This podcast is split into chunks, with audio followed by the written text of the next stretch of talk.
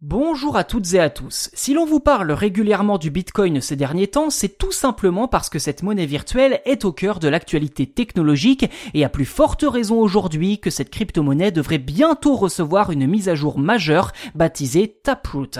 Elle serait censée améliorer la gestion des transactions et la confidentialité des échanges.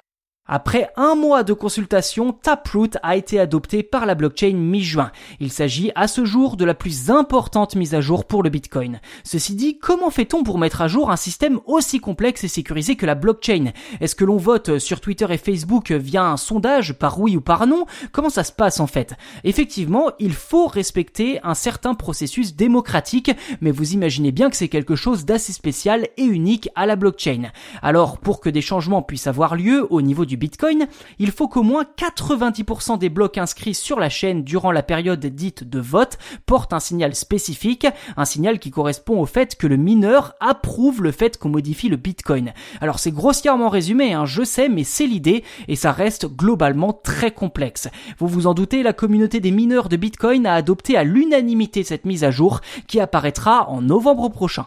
Du coup, que retrouve-t-on dans cette mise à jour? La principale nouveauté concerne les transactions complexes qui s'appuient sur un script. Contrairement aux transactions simples où l'on valide simplement le fait d'avoir la bonne clé privée pour réaliser un transfert, les transactions complexes prennent plus de place sur la blockchain et coûtent donc plus cher, notamment car il y a plusieurs conditions à remplir pour déverrouiller le transfert. Avec Taproot, ce ne sera plus le cas car grâce à un nouvel algorithme de signature appelé Schnorr, le volume de données nécessaire pour réaliser des transactions complexes sera identique à celui des transactions simples. Ces deux types de transactions seront donc indissociables et accessibles au même prix.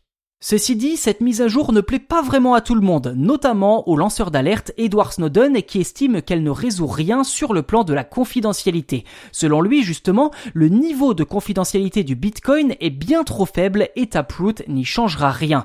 Edward Snowden préférerait sans doute l'approche Zcash qui permet de rendre anonymes les transactions grâce à des algorithmes mathématiques particulièrement complexes.